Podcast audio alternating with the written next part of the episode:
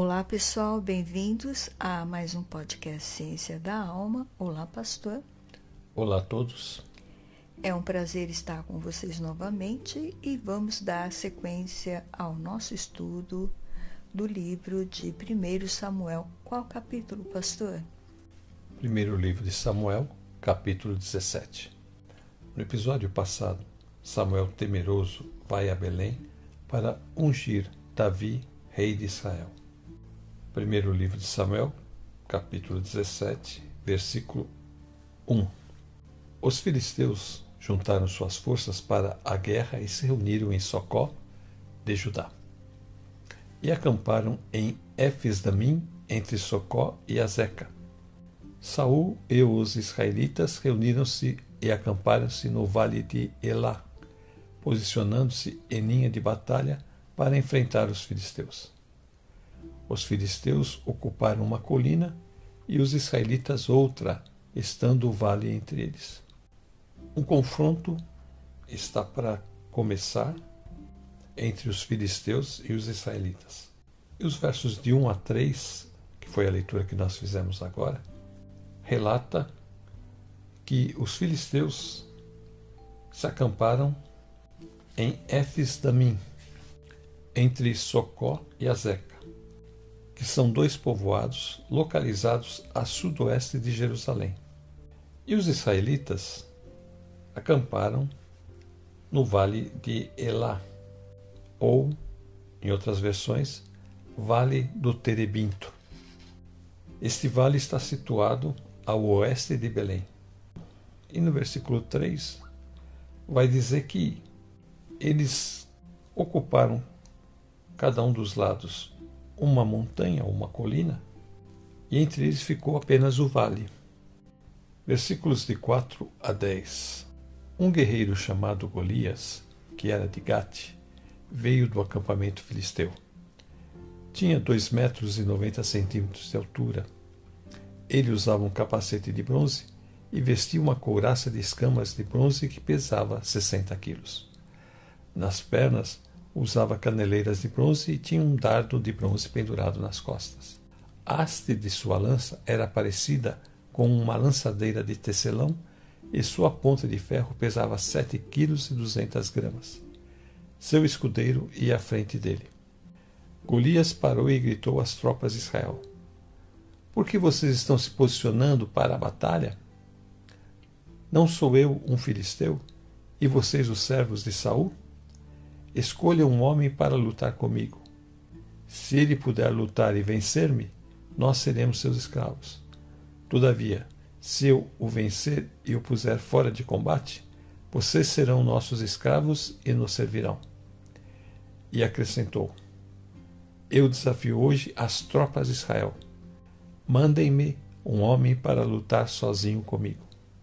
Como Saul já havia vencido duas batalhas contra eles, então aqui diz que eles se reuniram para lutar, quer dizer, eles já planejaram que iam combater contra os israelitas e eles acamparam nesse lugar aí que nós lemos no versículo 1. Nesse lugar chamado Fronteira Sangrenta, que fica entre Socó e Azeca. E aí o que acontece? Saul fica aqui do lado de cá e eles ficam do outro lado, separados só por este vale, como você disse. Um está de um lado e o outro está do outro. E aí está dizendo, aqui no meu versículo 4, de repente, um homem chamado Golias da cidade de Gate saiu do acampamento filisteus para desafiar os israelitas. Ele tinha quase 3 metros de altura. Então, quer dizer que, de repente, eles vêm com essa arma secreta deles, que é esse combatente, que será o inimigo agora de Israel, porque ele está ligado aos filisteus, e ele vem amedrontando já o povo de Israel, até pelo seu tamanho. Aqui está dizendo que ele tinha quase 3 metros de altura. e ele usava um capacete de bronze, uma armadura também de bronze, que pesava uns 60 quilos. Imagina só, só a roupa dele. As pernas estavam protegidas por caneleiras de bronze. Ele carregava nos ombros um dardo também de bronze. E a lança dele era enorme e muito grossa e pesada. A ponta era de ferro e pesava mais ou menos sete quilos. De repente, ele se apresenta na frente do povo de Israel como seu inimigo, que vai combater contra eles.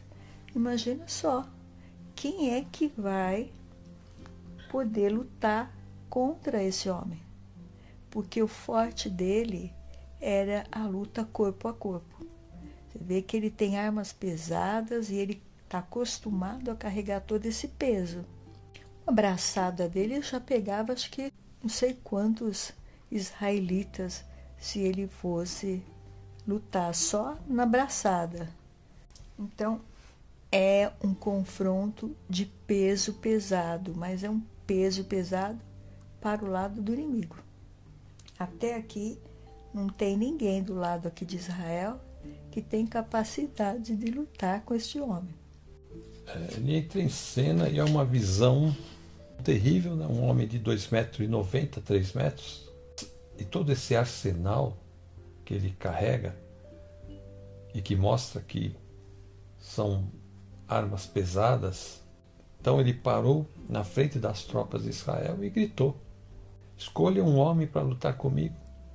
E aí no verso 9 ele faz o desafio: Se ele puder lutar e vencer-me, nós os filisteus, seremos seus escravos. Mas, se eu vencer, vocês serão nossos escravos e nos servirão. Então ele fez um tipo de um desafio. Veja que este gigante, a fala dele já é a fala demoníaca, porque ele está sendo usado mesmo pelo mal, pelas forças do mal para atacar os israelitas. E ele vem colocando medo e pavor e dizendo: Olha, vocês não podem comigo, olha a minha força. Então, vocês são escravos de Saul. Olha o que ele fala. Aí no versículo 8, Golias veio, parou e gritou para os israelitas: Por que é que vocês estão aí em posição de combate? Quem vocês acham que vocês são para nos combater ou nos atacar, eu sou filisteu e vocês são escravos de Saul. Então ele estava dizendo que que ele estava debaixo do domínio do homem de Saul. Eles eram escravos de Saul e Saul não podia fazer nada contra ele e nem os israelitas. Agora ele fala assim: escolha um dos seus homens para lutar comigo. Se ele vencer e me matar, nós seremos escravos de vocês. Mas se eu vencer e matá-lo, vocês serão nossos escravos. Nós falamos num dos episódios passados que quando nós nos entregamos a alguma pessoa, nós nos tornamos escravos dela. Lembra, pastor, desse episódio?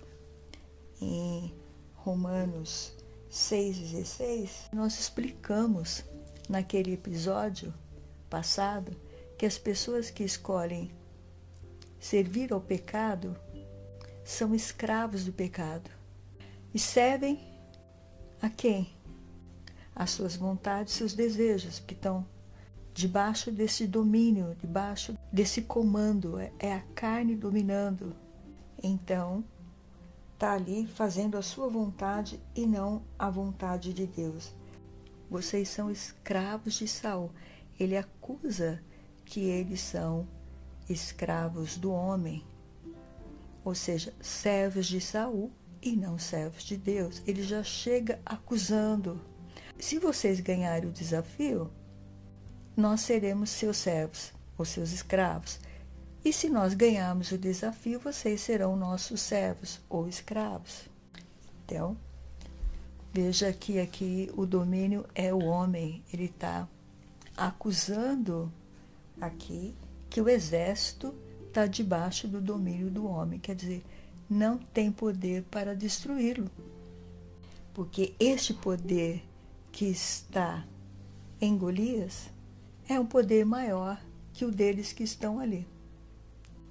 O Romanos 6,16 está falando exatamente dessa questão da escravidão, que nós somos escravos daquele a quem nós obedecemos. Então, se eles obedecem aqui a Saul, eles são escravos de Saul. Por isso que ele chega falando esta palavra. Então, Romanos 6,16 nos explica isso. Satanás está se apresentando ali na forma desse gigante para amedrontar e tirar a força dele. Versículo 11. Ao ouvirem as palavras do filisteu, Saul e todos os israelitas ficaram atônitos e apavorados. Esse gigante é uma novidade na guerra. Nos outros combates não teve nenhuma situação desse tipo. E quando Saul e os israelitas veem essa figura, esse gigante, eles não veem condições de vencê-lo. Aí então a mente natural está fazendo aquele trabalho. Eles só estão vendo a nível natural.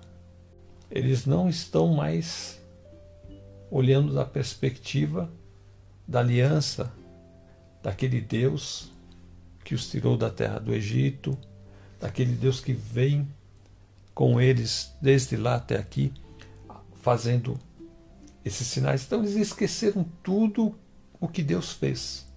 E mesmo as batalhas que já tinham vencido, Saul tinha vencido de uma forma sobrenatural, que foi aquela batalha que ele venceu apenas com 3 mil homens contra aquele exército imenso. Então, é uma situação que eles não vêem solução, humanamente falando, eles não veem solução e nem conseguem enxergar uma forma pela qual o Senhor possa ajudá-los. Porque eles nem cogitaram em buscar a Deus, nada. Só estão olhando aquele homem enorme, com aquelas armas poderosas. Então, quando a mente humana se fixa no problema, esquece Deus, eles não veem solução, não veem saída.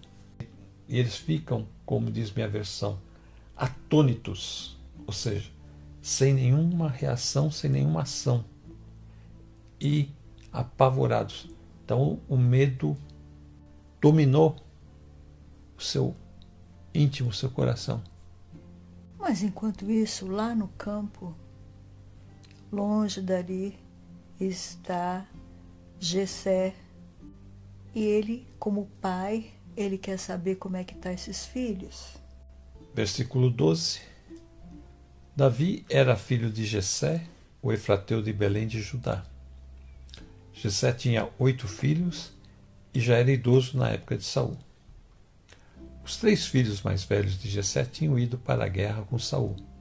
Eliabe, o mais velho, Abinadab, o segundo, e Samá, o terceiro. Davi era o caçula.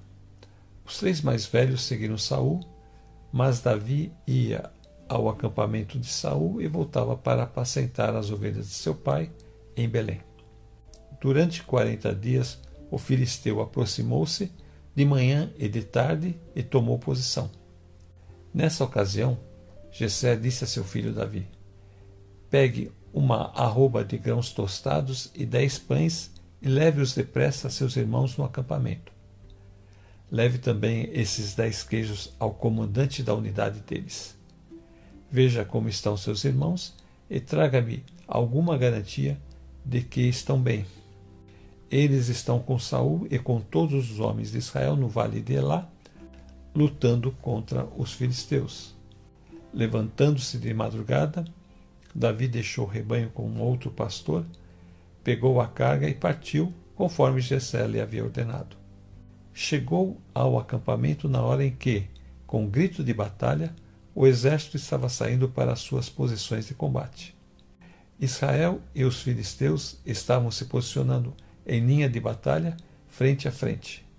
Davi deixou o que havia trazido com o responsável pelos suprimentos e correu para a linha de batalha para saber como estavam seus irmãos.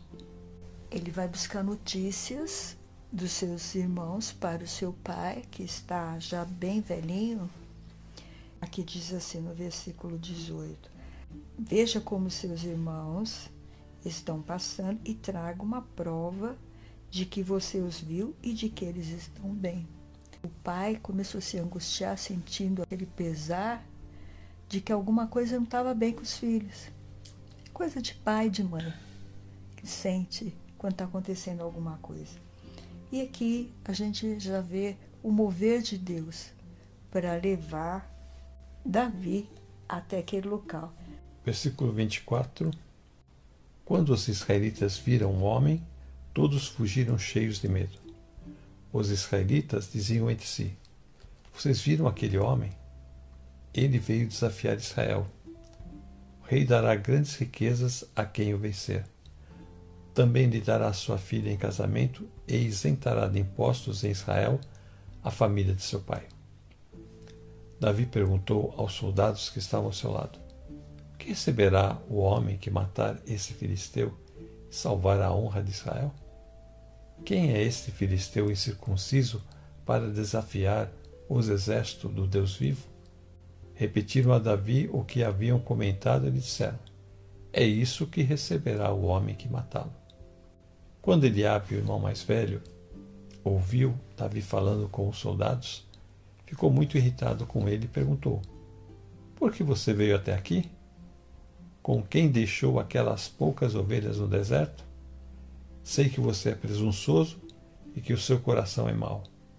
Você veio só para ver a batalha. E disse Davi: O que fiz agora? Será que não posso nem mesmo conversar?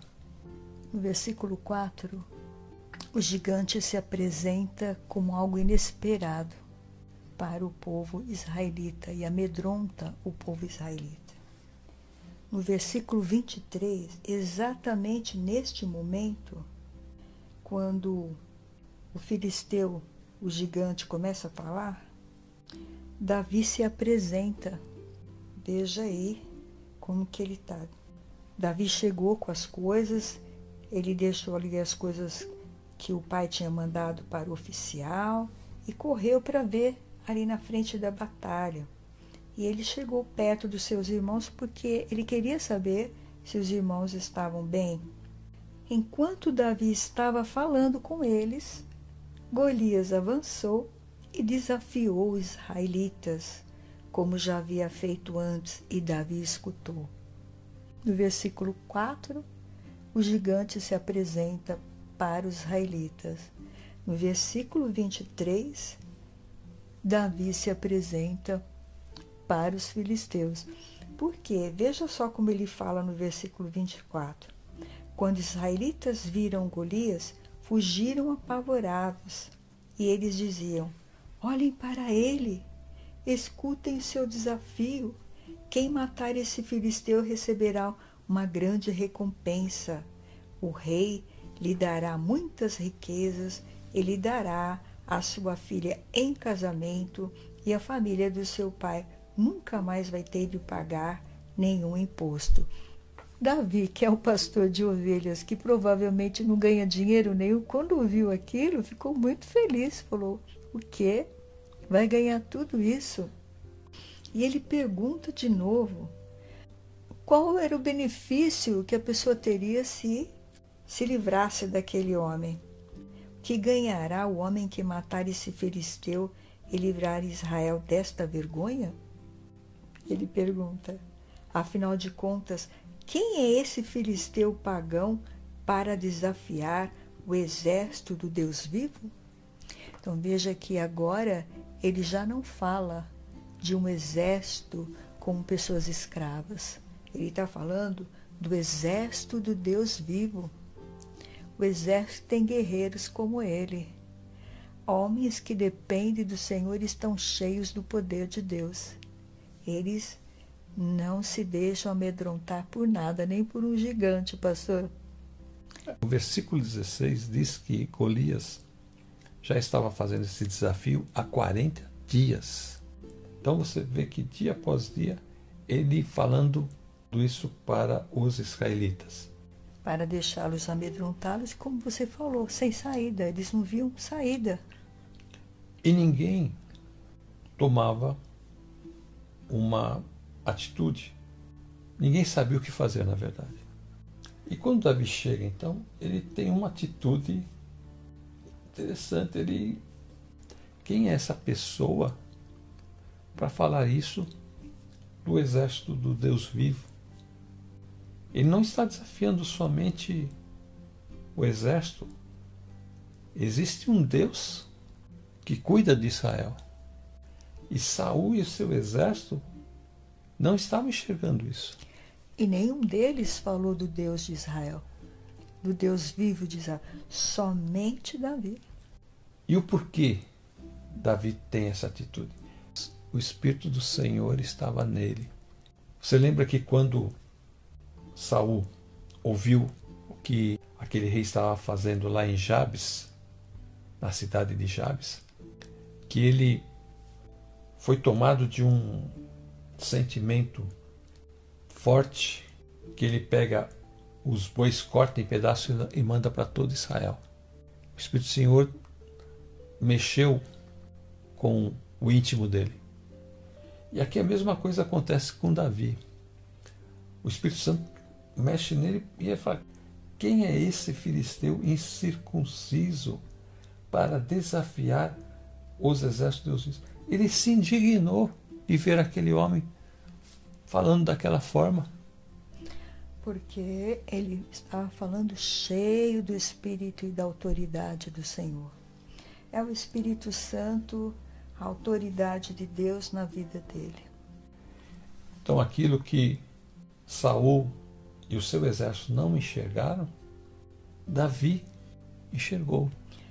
Porque o outro, o Golias, colocou eles como servos de Saul e não como servos de Deus. E eles ficaram como servos e escravos de Saul, ou seja, escravos do homem, escravos do medo, e não como escravos e servos do Senhor do Deus vivo. E essa é a perspectiva que nós temos hoje também.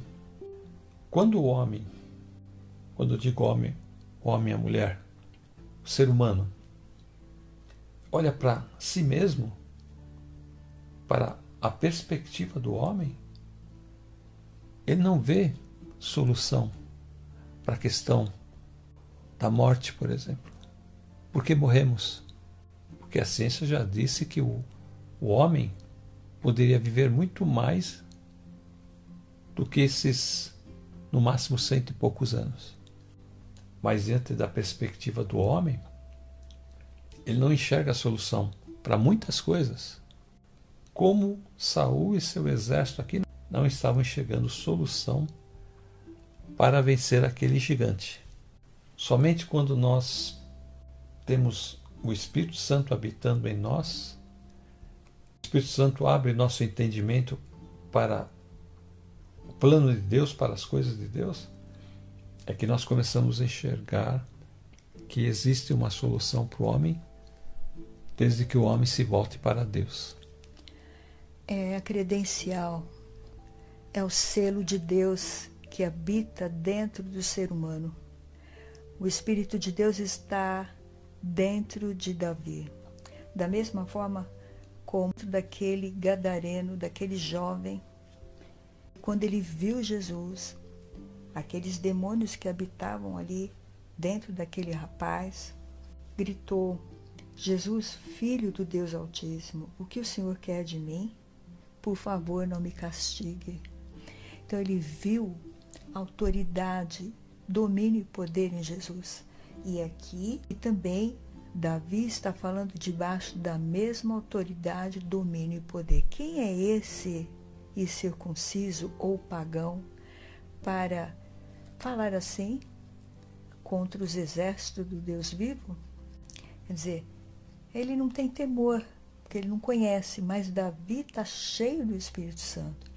Então aqui requer autoridade, requer que você esteja cheio desta presença de Deus para você vencer o desafio do gigante quando entra na nossa vida, não importa de onde ele vem. Nós temos que estar cheio da presença de Deus para poder ter autoridade, senão nós ficamos humilhados, envergonhados como servos de Saul. Versículo 28, Eliabe, o irmão mais velho de Davi, ouviu conversando com os soldados, então ele ficou zangado e disse: O que é que você está fazendo aqui? Quem é que está tomando conta das suas ovelhas no deserto? Seu convencido, você veio aqui só para ver a batalha. Então aqui agora Satanás usa Eliabe para atacar Davi na sua autoimagem, na sua autoestima. 1 Samuel 16, versículo 7. Samuel pensou que Eliabe era escolhido, mas veja qual foi a resposta que o Senhor deu. Mas o Senhor disse: Não se impressione com a aparência nem com a altura deste homem. Ele está falando de Eliabe, esse que está atacando Davi agora. Eu o rejeitei porque não julgo como as pessoas julgam. Elas olham para a aparência, mas eu vejo o coração. O Senhor tinha rejeitado Eliabe exatamente por essa atitude agressiva que ele tinha com este irmão. Então, aqui Nara em 1 Samuel 17, 28 diz: Quando Eliabe, seu irmão mais velho, ouviu conversando com aqueles homens, ficou furioso com Davi e disse: Por que vieste para cá? E com quem deixasse aquelas poucas ovelhas no deserto? Eu conheço o teu orgulho e a maldade do teu coração, pois desceste para ver a batalha. O Senhor disse que não julgava o homem pela aparência e que Deus tinha rejeitado Eliabe exatamente porque ele fazia isso com Davi. Olha o que ele fala. Ele fala que eu conheço o teu orgulho e a maldade do teu coração. Ele está dizendo que Deus é mentiroso, que o coração de Davi é orgulhoso e cheio de maldade. E foi exatamente o contrário. Então, é um insulto de Satanás a Davi. Por quê? Porque Davi estava cheio do Espírito Santo e Satanás sabia que a presença dele ali ia causar tumulto. Ele ia derrotar o gigante. Por quê? Porque Deus o havia mandado ali. Então, por isso que Satanás ficou furioso e usa essas palavras tão pesadas desse irmão que já falava dessa forma com Davi, porque ele achava que Davi tinha que cuidar das ovelhas do seu pai e ponto, não podia fazer outra coisa. Nem quis saber quem foi que mandou Davi lá, nem perguntou, porque se Davi está ali, alguém está cuidando das ovelhas. Porque foi o próprio pai que pediu para Davi estar ali. Então, veja como Satanás vem atacar o servo de Deus, quando tem um servo ungido de Deus, ele usa seus familiares para atacá-lo. Aqui usou o seu irmão mais velho. Com Jesus, usou os irmãos de Jesus. Veja que ele fere aqui o irmão. Davi responde: Que eu fiz agora? Eu não posso nem conversar. Então ele estava acostumado a pegar no pé de Davi. Essa aqui não é a primeira vez. Provavelmente ele estava sempre pegando no pé de Davi. No versículo 12, diz que pai deles, Jessé, já era avançado em idade. Então, normalmente, quando o pai já estava avançado em idade, o irmão mais velho assumia a direção da casa, a organização da casa. Então, por isso que ele se acha no direito de fazer todo esse julgamento de, de Davi. E esse julgamento e essa reação desse irmão de Davi é semelhante à dos irmãos de José. Porque quando José conta seus sonhos para eles, para o pai, para os irmãos, eles ficam indignados, dizendo que ele era pretensioso, dizendo que jamais eles se curvariam a ele, e o pai e a mãe também se curvariam a ele. E aqui também, da mesma forma, quando Davi relata ao pai que ele tinha matado um leão, que tinha matado um urso, eles também ficaram achando que ele estava falando mentiras. E agora, com a unção que foi feito diante dos irmãos, um ciúme também entrou no coração desses irmãos. São diversas coisas que estão acontecendo na vida de Davi que leva o irmão a essa atitude. Quem era arrogante e orgulhoso e cheio de maldade era Eliabe. E ele estava lançando sobre Davi aquilo que só pertencia a ele. Estava dentro da natureza dele. Por isso que Deus o rejeitou. Então aqui ele é usado pelo inimigo para atacar Davi, dissuadir Davi de ficar ali, fazer com que Davi fosse embora. Ele queria que Davi fosse embora. Davi, cheio da presença de Deus e do Espírito de Deus ali, Davi era uma ameaça para os planos do inimigo ali contra Israel. Ele estava 40 dias vencendo eles na área emocional. Eles estavam todos ali já derrotados emocionalmente. Se eles fossem, qualquer um deles que fossem lutar ali com o gigante, seria esmagado. Mas Deus tinha preparado Davi para este momento. Então, o que fica aqui para nós desta lição que o Senhor tem mostrado é que quando Deus reveste uma pessoa com seu poder, dando a ela o Espírito Santo, a autoridade do Espírito Santo para ela trabalhar na obra de Deus, como o caso de Davi, é que Satanás, ele também vem com toda a força para cima daquela pessoa. Porque ele quer impedir que aquela pessoa continue fazendo o trabalho de Deus e desmanchando o trabalho dele. Que o trabalho dele é destruir as vidas e Deus vem para exatamente construir. O Senhor vem, como ele fez com o jovem gadareno, quando Jesus chega ali, liberta aquela pessoa. Então, aquele jovem estava todo destruído. A vida dele estava toda destruída. Ele andava acorrentado por cemitérios. Evangelho de Lucas, capítulo 8, versículo 35 e o povo foi ver o que havia acontecido. Quando se aproximaram de Jesus, viram que o homem de quem havia saído os demônios estava sentado aos pés de Jesus, vestido em perfeito juízo, e ficaram com medo. Então, olha o estado dele quando ele encontrou com Jesus. Ele saiu daquele estado de nudez, estado onde ele estava endemoniado, ele ficava acorrentado, eles colocavam correntes nos pés e nas mãos, mesmo assim, ele quebrava todas essas correntes e ficava vagando por lugares desertos. E sem roupa. Então era um estado de humilhação. Ele não podia estar com a família nem nada.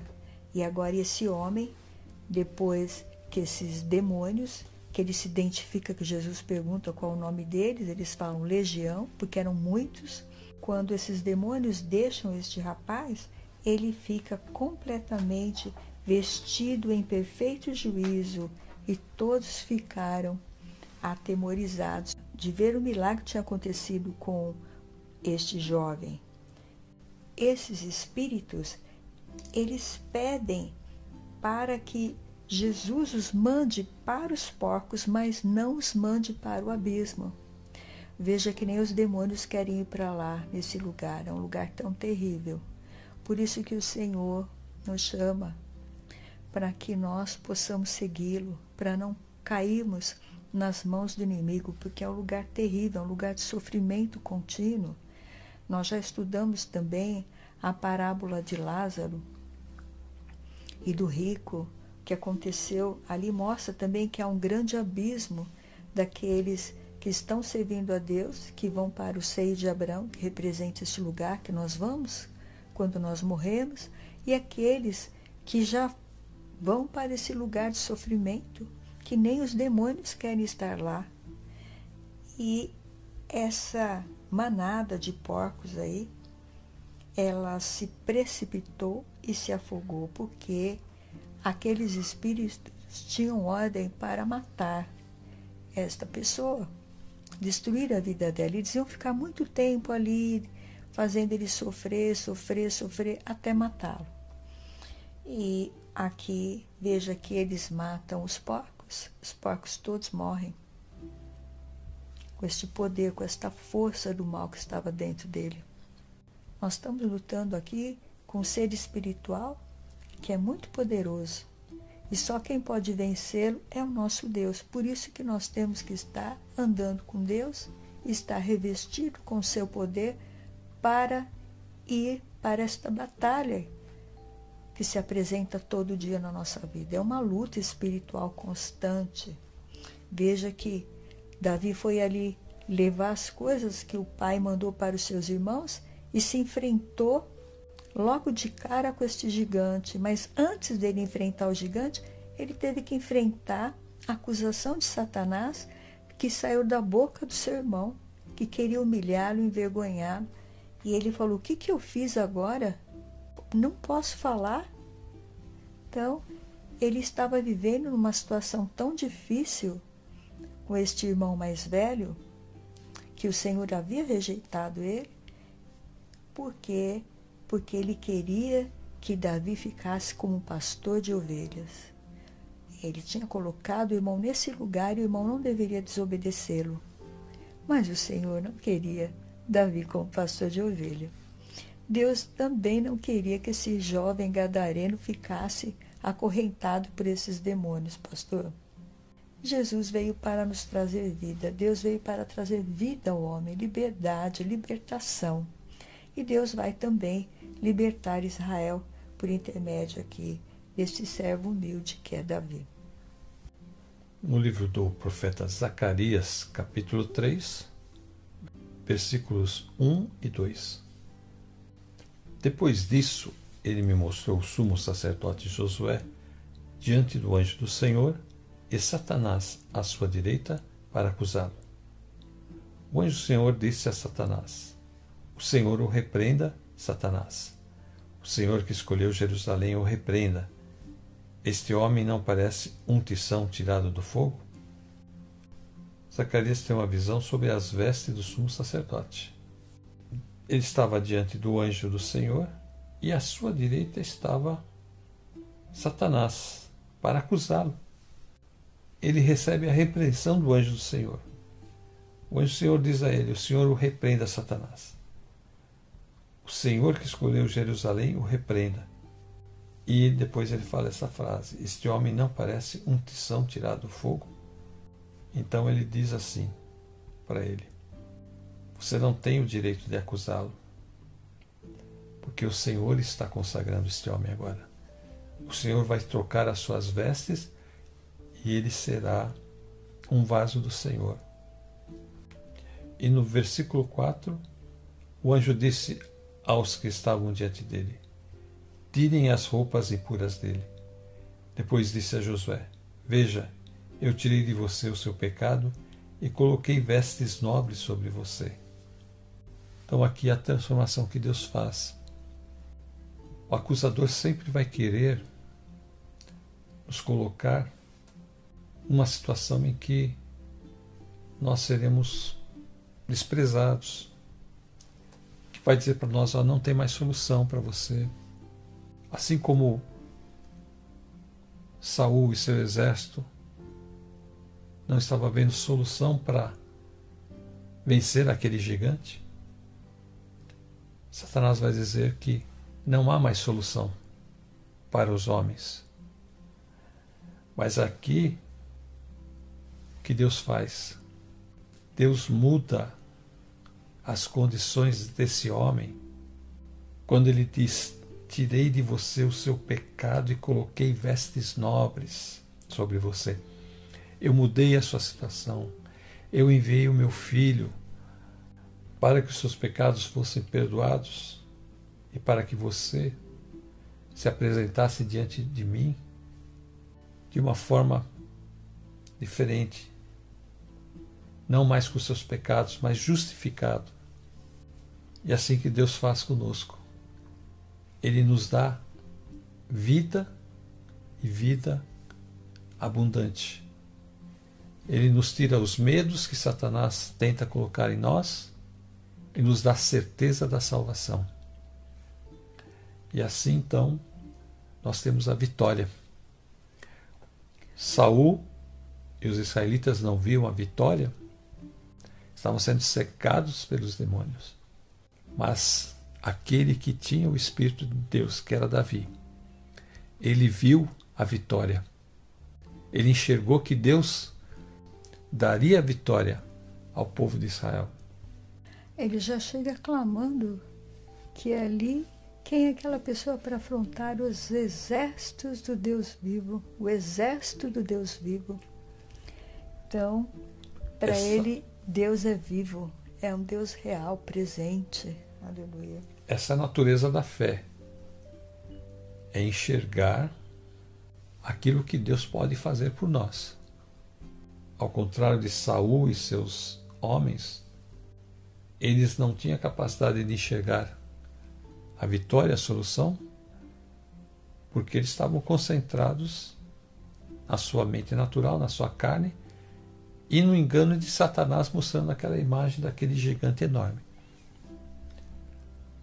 Mas quando Davi chega, ele tem a visão correta. A fé que ele tem no Senhor leva ele àquela dimensão que nós já falamos que é onde o homem e Deus entram em sintonia e as coisas acontecem.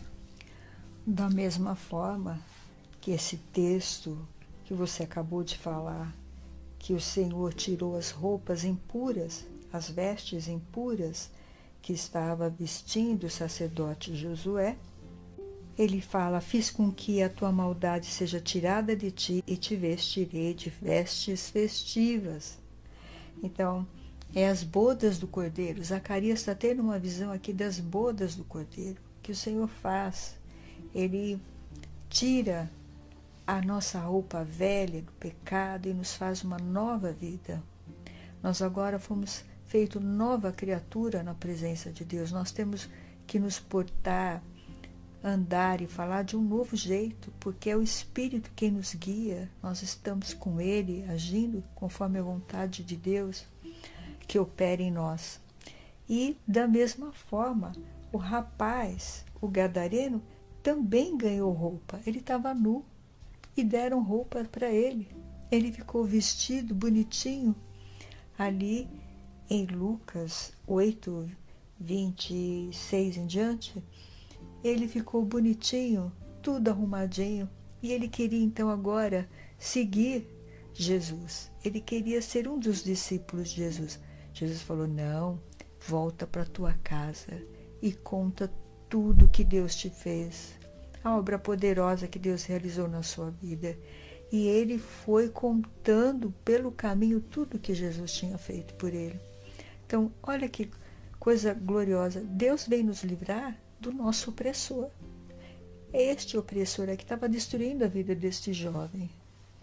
Este outro opressor aqui, através desse gigante Golias, estava destruindo o ânimo, a coragem dos soldados israelitas de Saul. Aí chegou alguém com a visão de Deus, como você disse, e cheio do poder de Deus. Então ele colocou tudo no lugar certo, como você disse. É a pura graça de Deus. Nós conseguimos tudo isso pela graça. Alcançamos o amor de Deus pela graça, a sua misericórdia, a roupa nova que Ele nos dá, a vida nova que Ele nos dá, pela misericórdia de Deus. A visão que Ele nos dá nova é pela misericórdia dele. E o Espírito de Deus. É tudo pela misericórdia de Deus. Nós não fazemos nada. E aqui tem uma coisa interessante nessa profecia de Zacarias, capítulo 3, final do versículo 9. E eu gravarei nela uma inscrição, declara o Senhor dos Exércitos. Removerei o pecado desta terra num único dia. Num único dia. O dia em que Cristo foi à cruz, naquele único dia, o Senhor removeu o pecado de todo aquele que crer em Jesus. Num único dia, Deus fez esta obra. Somos convidados então a crer nesse único dia em que Jesus foi à cruz por nós. Vamos encerrar? Amém. O pastor ora. Amém. Senhor Deus e Pai do nosso Senhor Jesus Cristo, o Senhor nos deu a graça, Pai, de crer em Teu Filho Jesus, Senhor. Foi naquele dia, Senhor, em que Ele foi à cruz, que Ele venceu, Pai. Venceu por nós nosso medo, medo de morrer e o medo de todas as coisas. Agora, Pai, te pedimos que o Senhor possa também, Pai, fazer com que aqueles que estão vindo possam também crer nesse dia em que teu filho foi à cruz, naquele único dia, onde os pecados dos homens foram perdoados. Aqueles que creem em Jesus terão o perdão de seus pecados e poderão se apresentar diante de ti, Senhor, naquele dia. Pedimos, Pai, pelos enfermos, por aqueles que estão, Pai, presos, cativos por Satanás, pelos seus demônios. Cura esses enfermos, liberta os cativos. Também, Senhor, ouve e responde às súplicas dos teus servos. Nós te pedimos, Pai, todas estas bênçãos, em nome do teu Filho Jesus. Amém. Quero me despedir dizendo: fiquem com Deus e até a próxima. Fiquem na paz Senhor Jesus e até a próxima.